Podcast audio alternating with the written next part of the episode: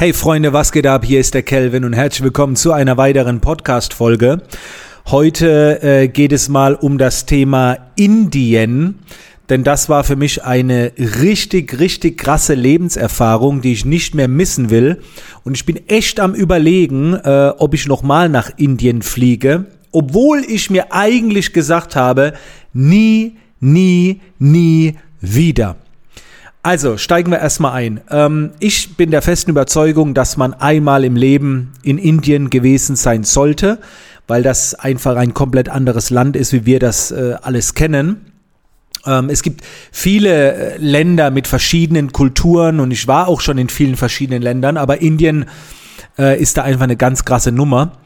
Ähm, ein guter Bekannter von mir, äh, der Jürgen, liebe Grüße an der Stelle, der war irgendwie zum damaligen Zeitpunkt schon 18 Mal dort, ein Fotograf und hat mir das auch empfohlen. Und dann habe ich irgendwann gesagt, okay, wir einfach mal ein Bootcamp in Indien, also ein Fotografie-Bootcamp. Eine Woche nach Indien fotografieren, umherreisen und so weiter. Und äh, ja, ich habe mich auch sehr darauf gefreut. Und der Jürgen hat damals gesagt, entweder willst du nie wieder nach Indien oder immer wieder.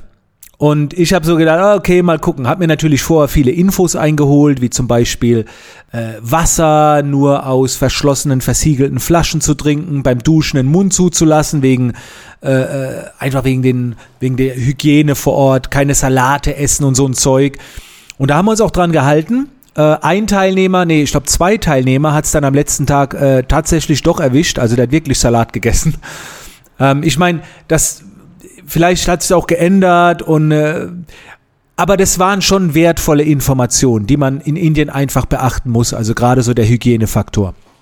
Aber jetzt kommt das Krasse. Ähm, ich kann mich noch erinnern, wir sind dort angekommen und wurde, wurden dann von so einem Local, von so einem äh, Typ, der uns halt die Woche begleitet hat, abgeholt. Und dann sind wir so im Bus unterwegs gewesen. Wir waren in verschiedenen Hotels untergebracht. Also wir sind halt äh, viel in Indien unterwegs gewesen. Und dann waren wir so auf dem Weg ins Hotel und sind in so einen ersten Stau reingekommen. Dann habe ich schon so gedacht, oh, oh Gott, ja gut, hast du dir so ein bisschen vorstellen können, dass hier Stau gibt, aber dann sagt er was zu mir und dann sagt er so, wenn ihr in Indien seid, ihr braucht nur fünf Regeln zu beachten. Und da habe ich gedacht, okay, jetzt bin ich mal gespannt auf die fünf Regeln. Regel Nummer eins, du brauchst viel Geduld. So. An dem Punkt habe ich mir dann schon mal gedacht, bin ich raus weil ich habe keine Geduld. Und die erste Regel ist, du brauchst Geduld. Alter. Dann sagt er, und die zweite Regel ist, du brauchst noch mehr Geduld. Dann habe ich schon gedacht, versteckte Kamera, der verarscht uns doch. Regel Nummer drei, du brauchst ganz viel Geduld. Ey. Und dann hat er, ich glaube, vier Regeln aufgezählt mit Geduld und eine irgendwie noch was. Ey, habe ich gedacht, das kann doch nicht sein. Ich bin doch jetzt im falschen Film. Ich habe hier einen Ablaufplan, die Teilnehmer wollen was erleben und so weiter. Letztendlich war es dann aber so, dass wir so viel Zeit im Bus verbracht haben, weil wir so viel im Stau waren. Ich bin einmal in ein Hotel äh, angekommen. Das Internet ging nicht. Ey, egal, ob es das Internet war, ich habe eine Matratze oder ein Kissen gebracht, egal was es war Ey, die haben sich null drum gekümmert. Die, die Inder, die leben so, äh, da gibt es auch ein ganz bekanntes Video von so einem Guru, der sagt so, wenn, hast du ein Problem? Ja. Kannst du es lösen? Ja. Ja, dann sei nicht besorgt. Hast du ein Problem? Ja. Kannst du es lösen? Nein. Ja, dann sei nicht besorgt. Und die sind so, ja, haben halt kein Internet, ist so, brauchen wir uns jetzt nicht drum sorgen. Also sowas von anti-deutsch. Statt dass da ein Service kommt und alles super geduldig. Ey, ich habe gedacht, ich werde wahnsinnig. Ohne Witz. Also das, wenn ihr jemals nach Indien geht, darauf müsst ihr euch einstellen. Also viel Geduld und alles läuft anders und aber was halt auch geil ist, und das hat mir der Jürgen auch damals erzählt, der sagt so in Indien, setzt du dich irgendwo an eine Straße, wo viel los ist und du kannst stundenlang sitzen bleiben, weil so viele verschiedene Dinge passieren. Und ich habe das dann irgendwann gemacht. Wir waren, glaube ich, in Delhi irgendwo unterwegs. Ich setze mich an so eine Straße und guck nur. Leute, da passieren Dinge. Also, das ist für, die, für das Auge, ist das ein Überreiz. Entweder rennen Affen umher, dann läuft auf einmal so ein Typ mit einer Ziege auf dem Rücken, dann auf einer dreispurigen Bahn läuft auf einmal so eine Kuh und die ganzen Autos fahren drumherum. Ey, da passieren Sachen, wo du denkst, das ist doch inszeniert. Das kann doch nicht passieren. Und dann gibt's noch etwas in Indien, was überkrass war. Und zwar denkt man ja, selbst in so einer Touristadt wie Delhi, die haben ja alle schon genügend weiße Leute gesehen. Aber wenn du weiß dort bist und vielleicht auch noch ein bisschen muskulös, dann flippen die Inder aus. Ey, die gucken dich alle an, also wenn du dich jemals im Leben wie ein richtiger übergrasser Promi oder Star fühlen willst, dann geh nach Indien und lauf mal durch die Straßen. Die haben uns angeguckt und als sich einer getraut hat, ein Bild zu machen, also einer hat so gefragt, can I take a picture? Ey, Ungelogen, da standen 20, 30 Leute, die wollten alle ein Bild mit dir. Das ist, das ist für die sowas Besonderes, wenn da so ein Weißer rumläuft. Und bei uns war es jetzt, und jetzt gebt euch die Story, Leute. Bei uns war es so, wir haben noch ein Model dabei gehabt. Und das Model, das war nicht nur blond, die war strohblond. Jana heißt die. Jana, äh, wie ist der Nachname? Pri Privalov? Äh, ich hab's nicht mehr im Kopf, auch so eine bekannte YouTuberin inzwischen. Und wir waren mit der damals in Indien. Und die leuchtet ja. Die leuchtet ja. Und dann sind wir in Delhi ausgestiegen, sind ein bisschen rumgelaufen. Ey, die haben uns angeguckt und dann war so ein Jahrmarkt, okay, so wie so eine Kirmes.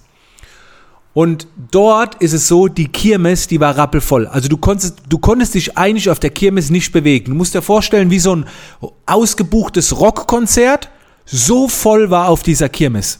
Und wir haben dann so überlegt, wollen wir da mal kurz reingehen? War so am Straßenrand gelegen. Und dann sind wir da zu dritt oder zu viert eben mit, mit der Jana auf diese Kirmes gegangen. Und Leute, das ist, ich kann es noch so genau beschreiben. Ihr könnt's, ihr könnt's euch nicht vorstellen, wie krass das war. Wir laufen die Kirmes rein und du musst dir halt vorstellen, wie so ein ausgebuchtes Rockkonzert. Die Leute kommen kaum vorwärts und so weiter. Wir laufen da rein, es bildet sich eine Schneise vor uns, eine Gasse, die Leute gehen zur Seite und wir schreiten durch wie so, wie so Könige, die irgendwo bei einer Zeremonie ankommen oder der Papst, ich habe keine Ahnung. Die holen ihre Handys raus, die, die gucken alle.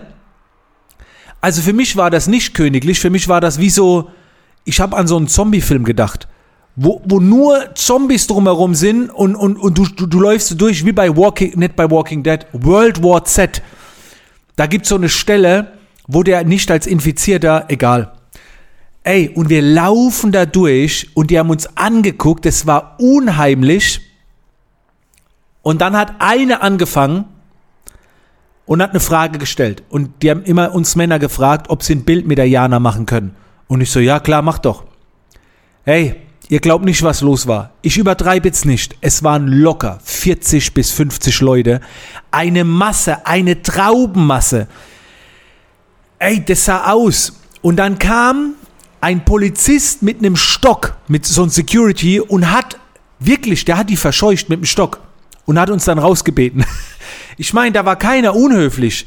Das war auch, keiner war unverschämt. Niemand hat da irgendwie die berührt oder was auch immer. Aber der Typ kam dann mit dem Stock und hat sie alle vertrieben und dann uns wieder rausgebracht. Sowas habe ich in meinem Leben noch nicht erlebt.